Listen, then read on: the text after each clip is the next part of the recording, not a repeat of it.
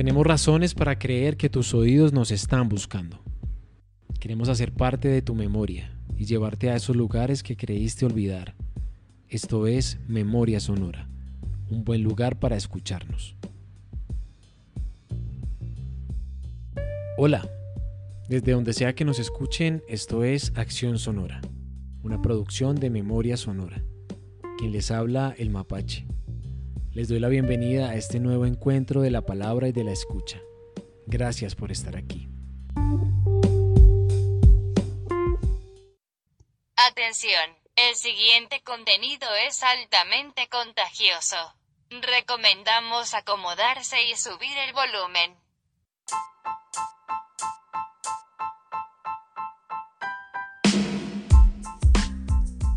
Hoy traemos un tema vital, elemental lleno de vida y de relatos. En este nuevo encuentro traemos a la memoria un territorio vivo y un ícono para diversas comunidades alrededor de la resistencia ambiental. Esto es Páramo.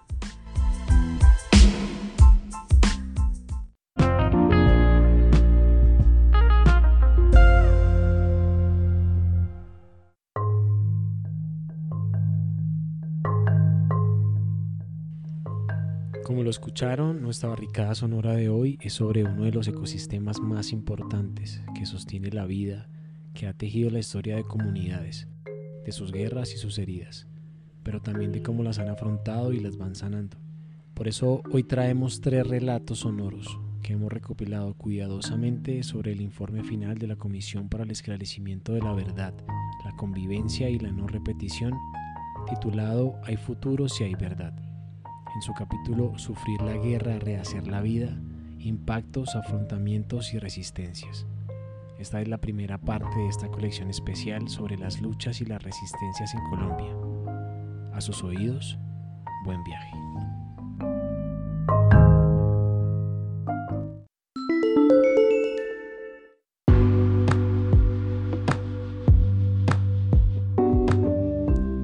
Estos son algunos de los relatos mencionados en el informe de la Comisión de la Verdad, que dejan ver la opresión y la explotación que han sufrido los ecosistemas en Colombia por el conflicto interno, pero también las memorias de las luchas de sus comunidades.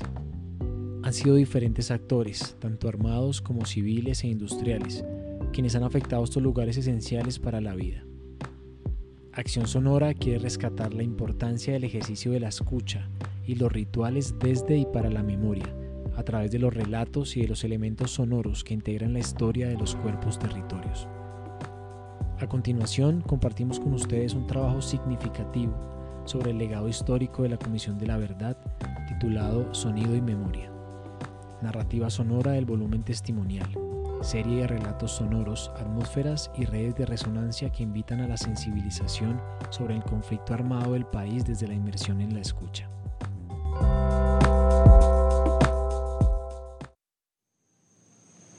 La lectura en voz alta para mí es la construcción de una relación con el otro, ya sea que le lea solo una vez en la vida o que me lea solo una vez en la vida.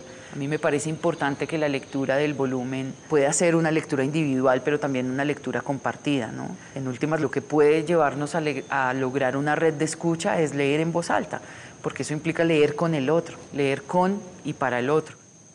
Casi siempre las historias tienen la posibilidad de describir estos territorios y estos escenarios y eso es una forma en que la misma lectura va permitiendo generar un viaje hacia, hacia la comunidad. El viaje implica empezar por organizar todo lo que significa y lo y lo que implica la lectura ritual en el territorio con las personas mismas del territorio. Es decir, siempre hay alguien de la comunidad que nos está acompañando en el proceso desde antes con quien se hace un primer acercamiento para identificar cuáles son las condiciones, cuáles son las necesidades, cuáles son los ambientes más propicios para desarrollar la lectura y a la vez también con quiénes, digamos. También creo que no hay en efecto una fórmula para la ritualidad que se pueda aplicar en los distintos lugares. Yo creo que lo que hacen las historias es demostrar que ese mundo que esa gente trajo existe entonces creo que le empiezan a poner palabras a lugares que uno ha visto como planos. Por un minuto o por cinco minutos, tú te vas a un lugar donde entiendes, cómo se sufrió la gente la guerra. Entonces yo creo que el viaje en la lectura es el gran viaje es que le permite a uno por unos segundos estar en, en otro lugar de otro colombiano. Ese gran esfuerzo que hacemos para imaginar hace que esas 20 personas que me escuchen, cada una se imagina desde sus propios recursos ese viaje. Gracias por permitirme estar aquí. Eh, muchos de ustedes se harán la pregunta, ¿qué es esto? Eh, este altar tiene como propósito hacer una conexión de entre los seres vivos y muertos que hoy no están y que han muerto en la guerra, en esta violencia, nuestros seres queridos, nuestros amigos, nuestros vecinos, nuestros muchachos.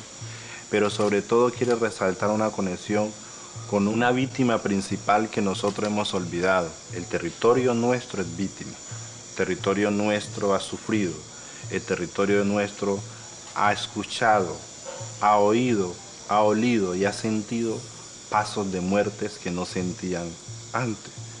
Este es un espacio energético de sanación, pero comprendí que para sanar los pueblos hay que llegar a la raíz y es a esa espiritualidad creada desde el pueblo negro. Y para que comencemos a leer, lo primero que tenemos que hacer es hacer una conexión con el olor. Entonces yo les voy a pasar una, una gotica de algo, lo, absorbemos para empezar nuestra conexión. Con la ayuda de los ancestros. Recuerdo mucho que en esa época, en Puerto Asís, la violencia se empezó a sentir. Bueno, en un comienzo era en horas de la noche. Yo empecé a escuchar el tema ya de que habían X grupos. Por ejemplo, que es que viene la limpieza social y que la mano negra. Después que, ah, que llegaron las águilas negras, ya empezó uno a escuchar de grupos. Entonces, ya sabíamos que se concentraron en los jóvenes. Para ellos, los paramilitares, la solución era asesinarlos y tirarlos al río. Uno y otro y otro y así. Aparte de eso, también pues vivimos el asesinato dentro de mi familia, de tres primos que fueron asesinados. El último de ellos, que fue en el 2006, que creo que ese fue de los que más nos marcó como familia, porque era un chico universitario, le faltaba un semestre para terminar su carrera como ingeniero civil, y fue señalado por el hecho de que él, en su identidad como afro, se dejó su cabello largo, tenía su afro. Entonces fue ya objeto de sospecha y fue asesinado por los paracos. Aparte de eso, fue mucho más fuerte ese dolor, porque los asesinan, los tiran al río del muelle. Entonces fue una búsqueda que se hizo, un trabajo de cuatro días hasta que se logró encontrarlo. Nosotros sabíamos que a los jóvenes los tiraban al río porque mucha gente conmovida, los amigos, las amigas, empezaron a preguntar y se lo confesaron a alguien. Él estaba con un amigo, entonces dijeron, sí, anoche matamos dos y los tiramos al río y así y así. Esto quebranta a una familia. En el caso de mi tía, ella le confesó a mamá, tía, yo estoy viva, pero estoy muerta en vida. Me ves aquí en vida, pero prácticamente al matar mi niño me mataron a mí también. Entonces así estaban todos, así estaban todas, nos cansamos, la gente se cansó y dijimos, si con tanta frialdad tiran a los pelados al río, con los ancestros los encontramos y les damos sepultura. Son todos esos espacios que generamos para llamar a todos los ancestros, que nos llenen de esa energía ancestral para decirle al otro, ve, mira, aquí estamos, tenemos este color de piel, amemos este color de piel. Entonces, cuando la desaparición también de un joven afro, ya cuando se lo encontró, fue porque se hizo un ritual muy ancestral que empezamos a implementar para buscar a nuestros jóvenes. Y es que se consiguió un totumo y se le prende una vela en el centro a ese totumo y se le hace una oración para que permita, donde se le hace a nuestros ancestros, a Yemayá, a Eleguá, a todos ellos. Y se hizo ese ritual. Cuando tú lo sueltas en el río, ese totumo empieza a recorrer, se va, se va y se va. Él llega a un punto donde está esa persona que estás buscando. Él empieza a dar vueltas y a girar y a girar entonces ahí ya tú te concentras en buscar a esa persona y ahí está. Y así fue como se logró encontrar tanto a él como a otros chicos y a otras chicas. Se volvió un, por así decirlo, una actividad comunitaria, nos volvimos la comunidad de la búsqueda.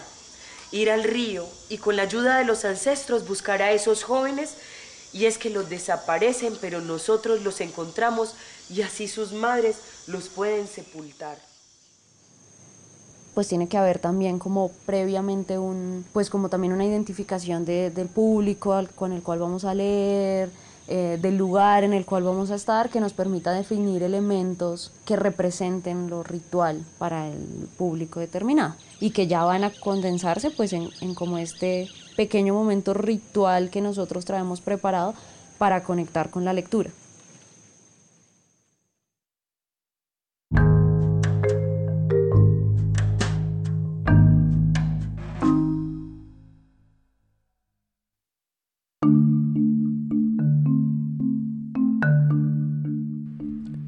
Acuerdo con el informe Biodiversidad Colombiana del Instituto Humboldt, Colombia posee el 59% de los páramos del mundo, ecosistemas con capacidad de fijar carbono similares al del Amazonas. Estas fábricas de agua producen un litro de agua al día por cada metro cuadrado. De acuerdo con el Ministerio de Ciencias de Colombia, en su informe Colombia, el segundo país más biodiverso del mundo, los ecosistemas de páramo representan aproximadamente el 1,7% del territorio colombiano, que aportan agua al 70% de la población. Sin embargo, el país ha perdido aproximadamente el 18% de su biodiversidad debido a actividades humanas como la agricultura, la ganadería expansiva, la deforestación, la minería ilegal, los cultivos de uso ilícito, la contaminación de aguas y, no menos importante, el conflicto armado interno. En Colombia, a pesar de algunas sentencias y fallos de altas cortes sobre la protección de lugares específicos, no reconoce en su conjunto a la naturaleza como sujeto de derechos. Sin embargo, este informe evidencia la violencia cometida por diversos actores a estructuras biológicas principales y reconoce a la naturaleza como víctima del conflicto interno en Colombia. Por eso, el esclarecimiento de la verdad y su escucha son importantes para sanar las heridas que todos los cuerpos territorios han sufrido con la guerra la naturaleza herida por la violencia. El conflicto armado interno ha afectado gravemente la vida en su conjunto, generando daños en los ecosistemas y seres vivos, así como rupturas en los modos de vida de las comunidades campesinas, los pueblos étnicos y las relaciones con sus territorios. Lo que van a escuchar a continuación hace parte del informe de la comisión y fue una tarea emotiva, pero sobre todo un deber histórico traerlos a la memoria y compartir este trabajo con ustedes. Les invitamos a entrar en total atención y disposición de escucha a esta inmersión sonora.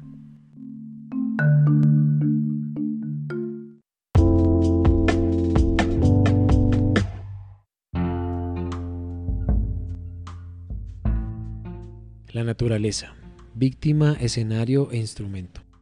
Los territorios fueron el escenario donde ocurrieron los horrores del conflicto. Los actores armados se posicionaron en ellos, Allí instalaron sus bases y campamentos con sus refugios y trincheras, jaulas y letrinas. Todos, sin excepción, usaron la naturaleza sin reparar en la fragilidad de los ecosistemas. Los páramos, por ejemplo, uno de los ecosistemas más delicados e importantes que hay en el planeta, estos funcionan como repositorios y reguladores hídricos y la mitad de los existentes se encuentran en el país. Fueron tomados como corredores estratégicos de la guerrilla, y como acantonamientos de alta montaña por el ejército. La presencia de los actores armados en los ecosistemas implicó la transformación del paisaje y la destrucción de los elementos bióticos que sustentan su funcionalidad ecosistémica.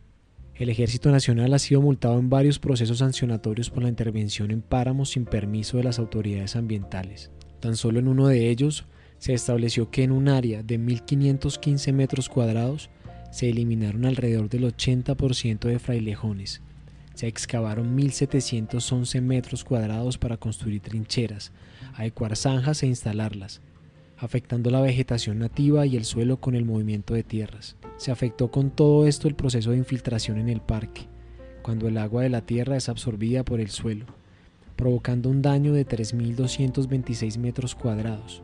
Pero eso no es todo. El ejército también quemó material vegetal de follaje de frailejones y presuntamente otros residuos sólidos. Los combatientes intervinieron y usaron los páramos y los demás ecosistemas. Cuando el Centro Nacional de Memoria Histórica recopiló testimonios sobre la presencia militar en el páramo de Sumapaz, halló que los frailejones jugaron un papel importante para la supervivencia de quienes combatían en el páramo.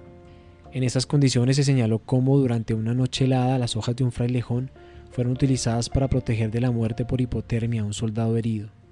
Otros recordaron cómo las hojas secas llegaron a servir para proteger del viento las improvisadas cocinas, mientras que otro grupo relató que en medio de la escasez y las necesidades del conflicto, las hojas de los frailejones llegaron a ser usadas como toallas higiénicas por parte de las mujeres combatientes de la guerrilla de las FARC-EP.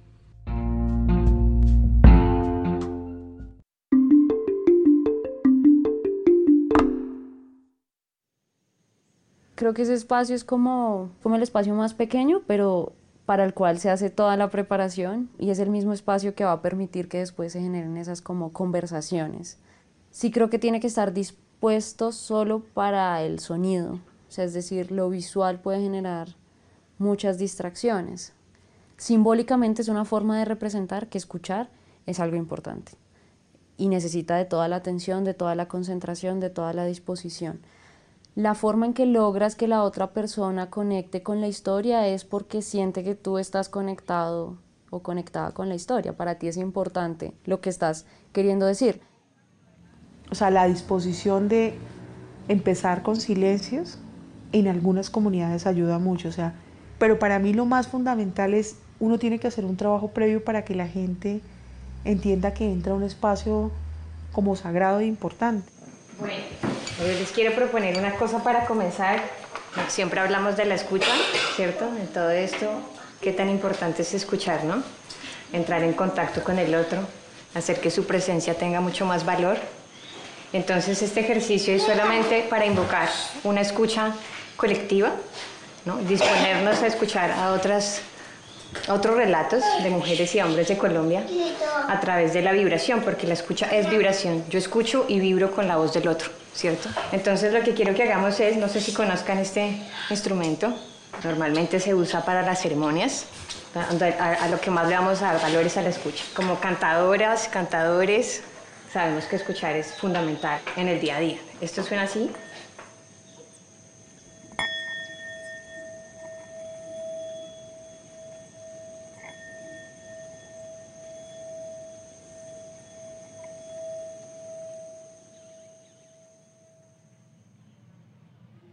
Uno también tendría que decirles, o sea, cómo se dio ese momento con las personas, decirle, mire, mucha de esta gente contó su historia con miedo, Muchas de estas personas, esta es la única vez en su vida que han hablado de eso.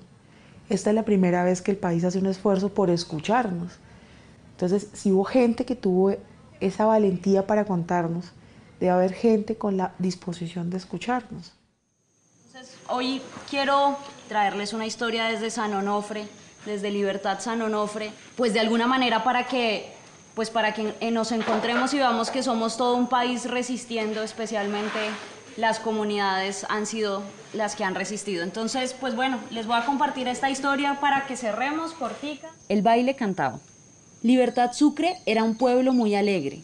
No había luz, pero en cualquier momento tú oías tambores y tú decías, hay un bullerengue, hay una chuana, ¿por dónde estarán tocando? Y uno se vestía con cualquier trajecito. Sobre todo se usaban faldas sueltas y se iba para la chuana. Eran grupos de señores de la tercera edad tocando sus tambores. Los jóvenes tocábamos las palmas y vivíamos muy felices. La música trae esa cuestión.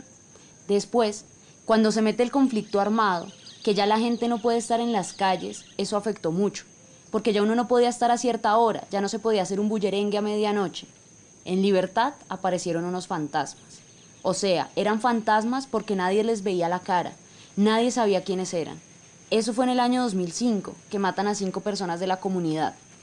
Entonces ya ahí me comenzó como a dar miedo, porque nosotros no sabíamos quiénes eran. Ellos venían en la noche, sacaban a las personas, las mataban y se iban. Era bien difícil porque cuando tú identificas a alguien dices, bueno, allá está esa persona y ya estás como prevenida, pero cuando tú no sabes de dónde vienen ni por dónde, es peor. Solo llegaban las órdenes en forma de panfletos. Ya cuando vino el oso, ellos dieron la cara, eran paramilitares. Yo trabajaba como profesora de primaria e instructora de danzas. A pesar del miedo, me quedé y seguí enseñando. Mi esposo, que era de Cartagena, me decía, pero tú qué haces allá, vente para acá. Y yo le respondía, no, no me voy a ir, me voy a quedar acá. igual me tuve que ir. Ya cuando veo que las cosas se calman, que cogen al oso, decido regresar nuevamente, porque a mí me gusta mucho mi pueblo, y llegué con la idea de luchar. Por eso quisimos empezar a restaurar lo que se perdió por el conflicto, porque la gente ya no creía en nadie, no creía en nada. Bueno, yo seguí formando muchos grupos de danzas. A veces ni me acuerdo de las personas, pero ellos me dicen, es que usted me enseñó a bailar, es que yo bailo por usted. Siempre he dicho que la cultura no es cerrada, la cultura es abierta. Por eso nos surgió la idea de integrarnos con los viejos, para que vean que somos iguales. Nos fue muy bien así. Al final hicimos un fandango en el parque y bailaban jóvenes con señoras y con qué seriedad. Incluso hacíamos obras de teatro. Fue una experiencia muy bonita, la verdad que sí. Por eso, yo le digo que me imagino un futuro donde volvamos a ser felices, que logramos rescatar sobre todo la cultura del baile cantado, las chuanas, eso que hacían que en cualquier parte hubiera un grupo de jóvenes, de adultos mayores, todos ahí bailando, unos cantando y otros haciéndoles el coro. Que eso volviera sería muy lindo. A mí me gustaría mucho. En lugares donde yo vi que la gente se conectaba, era que la gente también, en e, ellos, entre ellos, tenían una apuesta común. Llegamos a Playa Grande, llegamos a Playa Grande, y la gente muy decente, y la gente muy decente. La gente de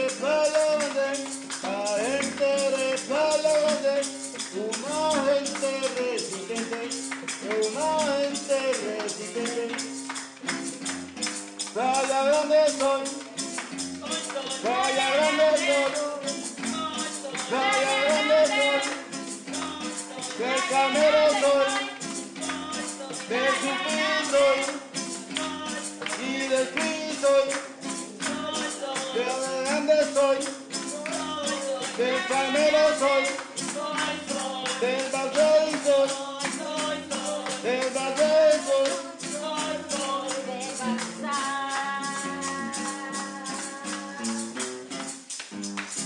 Nunca más. Creo que mm, estar en disposición con las y los otros es que pese a que no están presentes, pese a que además su voz es interpretada por alguien más, porque no son ellos quienes están allí narrando directamente la historia, se escucha desde la posibilidad de encontrar puntos en común, más que desde la posibilidad de juzgar la historia, por ejemplo.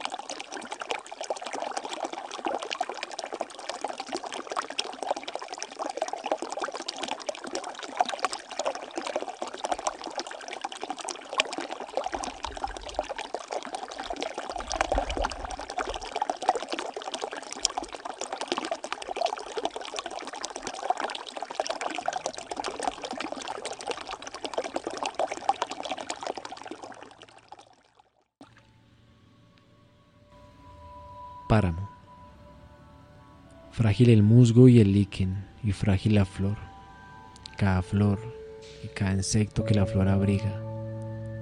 Frágil el silencio y frágil el agua que cae en numerosas ágiles gotas de luz. Frágiles los bordes delicados de la piedra, pulidos por el roce del tiempo, y la luz y la niebla y las nubes lentas tan cerca del cielo. Frágil el oscuro espejo de laguna y su suelo de quietud y el terzo frailejón y cada sociedad de plantas amigas que florecen únicas en colonias de pequeñas hojas brillantes. Frágil el aire susurrante y su rumor y los altos rayos ardientes del sol.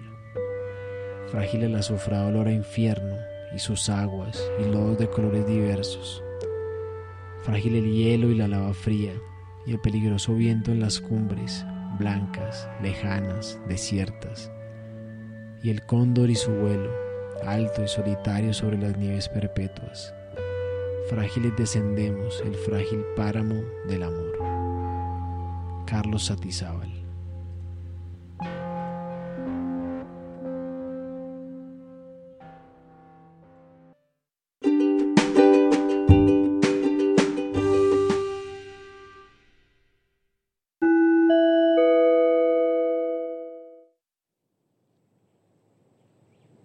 Este momento de la sacralización de la lectura tiene que estar dividido en dos.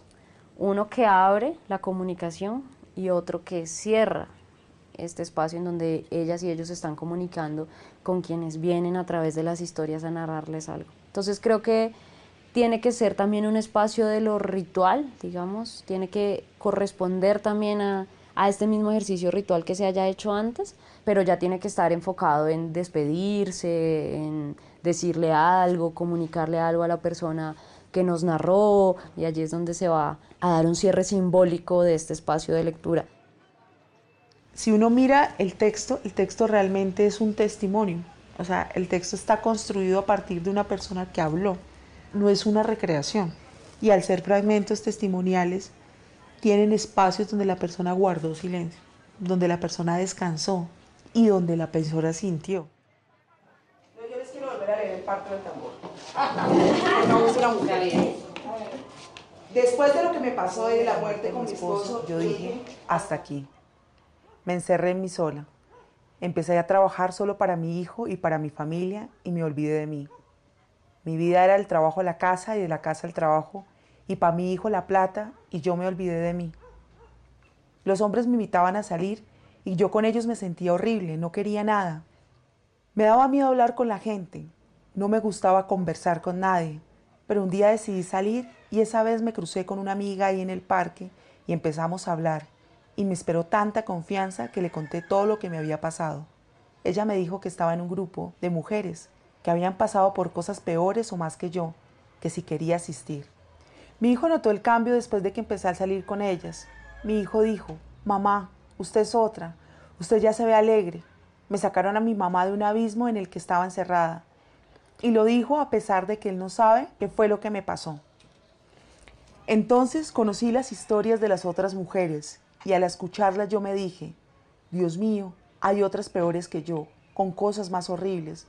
Uno no habla es porque uno no tiene conocimiento de lo que pasa con las demás. Entonces, por eso es que uno se encierra. Yo me dije, Dios mío, yo todo este tiempo sufriendo en silencio, así que me decidí y fue cuando le conté a mi mamá todo lo que me había pasado. Cuando empecé a ir a los talleres con ellas, mi vida cambió un siglo. Yo ya sonrío, yo ya hablo. Entonces llegó un día en que nos convocaron para hacer el tambor. Yo ese día era brincando la felicidad, mi mamá también. Todos notaron el cambio. Mi mamá es la más dichosa y mi hijo también. El tambor es mi vida y para mí fue como un renacer. Es dejar un tiempo atrás malo y volver a empezar. En esos días mi nuera estaba en embarazo. Era como si no fuera mi nuera la que tenía mi nieto, sino yo. O sea, yo me sentí viva, libre. Eso fue hermoso. Ese tambor es todo en mi vida. Las compañeras del grupo son amigas, hermanas, confidentes.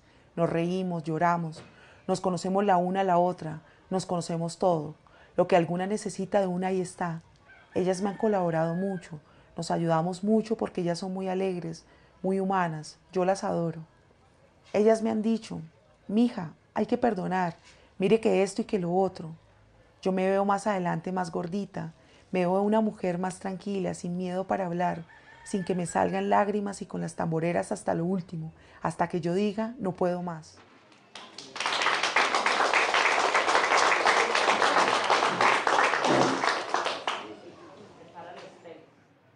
Las historias tienen como fin que nos atraviese de alguna manera nuestra experiencia de vida, que sintamos que esa gente logró salir, que hay lugares donde el sufrimiento fue muy, muy poderoso y la guerra fue muy difícil. Y era muy duro para nosotros sentarnos a hablar con otra mujer y poderla escuchar también a ella y que nos contara esas, esas historias. Y llorábamos juntas, en ese proceso llorábamos juntas. Y hoy por hoy hemos pasado momentos felices después de, de, esa, de esas, esos dolores y esas tristezas que vivimos. Hemos vivido momentos muy agradables y de compartir y, y lo más bonito es esos sueños que tenemos que vamos construyendo para una paz, para que esto no se repita, porque queremos siempre conocer cómo esa verdad que fue lo que vivió este país y darlo a conocer, porque si las víctimas nos hubiéramos quedado calladas, sin contar lo que habíamos vivido, seguramente que no se estuviera hablando de paz. Digamos que nosotras cuando llegamos a estas laderas de la ciudad, llegamos con unos dolores muy parecidos a otras personas, pero sin embargo nosotras no queríamos aceptar que otras tenían unos dolores más, más fuertes que nosotras y que uno escuchaba esos dolores y esa, y esa resistencia a esas mujeres, a partir de que uno sea capaz de contar su historia puede dolerle mucho, pero si la comparte con otras personas que han vivido quizás otras, otros dolores más fuertes, eso se va volviendo, es como, eh, se va convirtiendo en un tejido social. Ahorita yo miraba lo que el profesor nos enseñó ahora, era de lo que era el silencio y las heridas. Y es que tenemos que mirar, sí, que hoy en día nosotros con el trabajo que hemos hecho, con lo que todas han participado, hay de los lloridos, de lo que sufrimos. El silencio, muchas veces a nosotros nos tocó el silencio para poder vivir, porque podían pasar cosas, pero vean, no podíamos hablar. Ese silencio lo tuvimos mucho tiempo. ¿Cómo empezamos a volver a, a no callar? Cuando ya empezamos otros encuentros con otras que yo ya empecé a votar el mío porque miraba que la otra tenía otras cosas peores que mi persona. Entonces yo miraba, no, pues si ya ella tiene esa confianza de decirlo, yo también porque el silencio que tengo, porque no lo broto de una vez. Y eso es lo que nos tiene aquí con ganas de seguir. Por eso yo sigo diciendo, la derrota ya no es en mí. Ya no me siento derrotada. Anteriormente cuando llegué aquí, que, tuve, que he tenido cuatro desplazamientos intraurbanos, yo ya no me siento derrotada, yo lo que siento es que soy resiliente y que soy capaz y que y bueno, y que soy capaz de volar. ¿Qué les quedó, no? ¿Qué, le, qué, les, qué les impactó? ¿A qué les suena esta historia, no? Digamos, ¿con qué generaron esa conexión? Entonces creo que, esta es, creo que este es un primer espacio para dar apertura a conversar alrededor como tal de la, de la historia y no irnos a otros temas. Y ya después creo que viene un poco la posibilidad de, de conversar frente a, a, los puntos de identificación que existen con, con, la historia y con quien narra, que siempre generarán como la posibilidad de que surjan muchas más historias.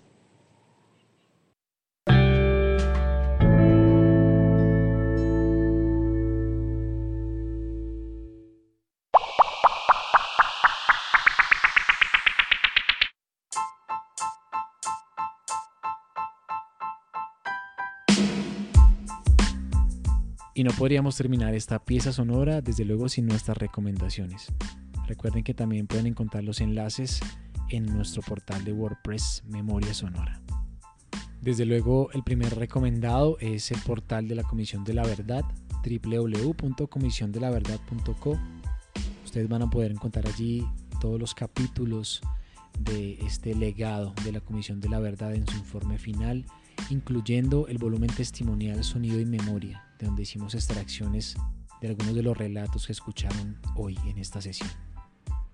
Nuestra segunda recomendación es el documental Maestro Páramo, un llamado para proteger los páramos colombianos, una producción del sistema de medios públicos que encuentran en el portal www.rtbc.gov.co slash noticia slash maestro páramo documental Radio Nacional. Nuestras siguientes dos recomendaciones son el documental Cantares del Páramo, que lo encuentran en el portal de YouTube, y el documental Por el Páramo, Territorio, Agua y Futuro, también en YouTube.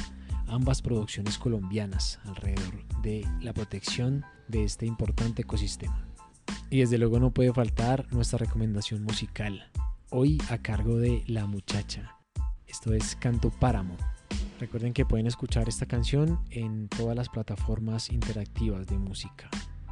Aquí les dejamos una pequeña muestra para su disfrute.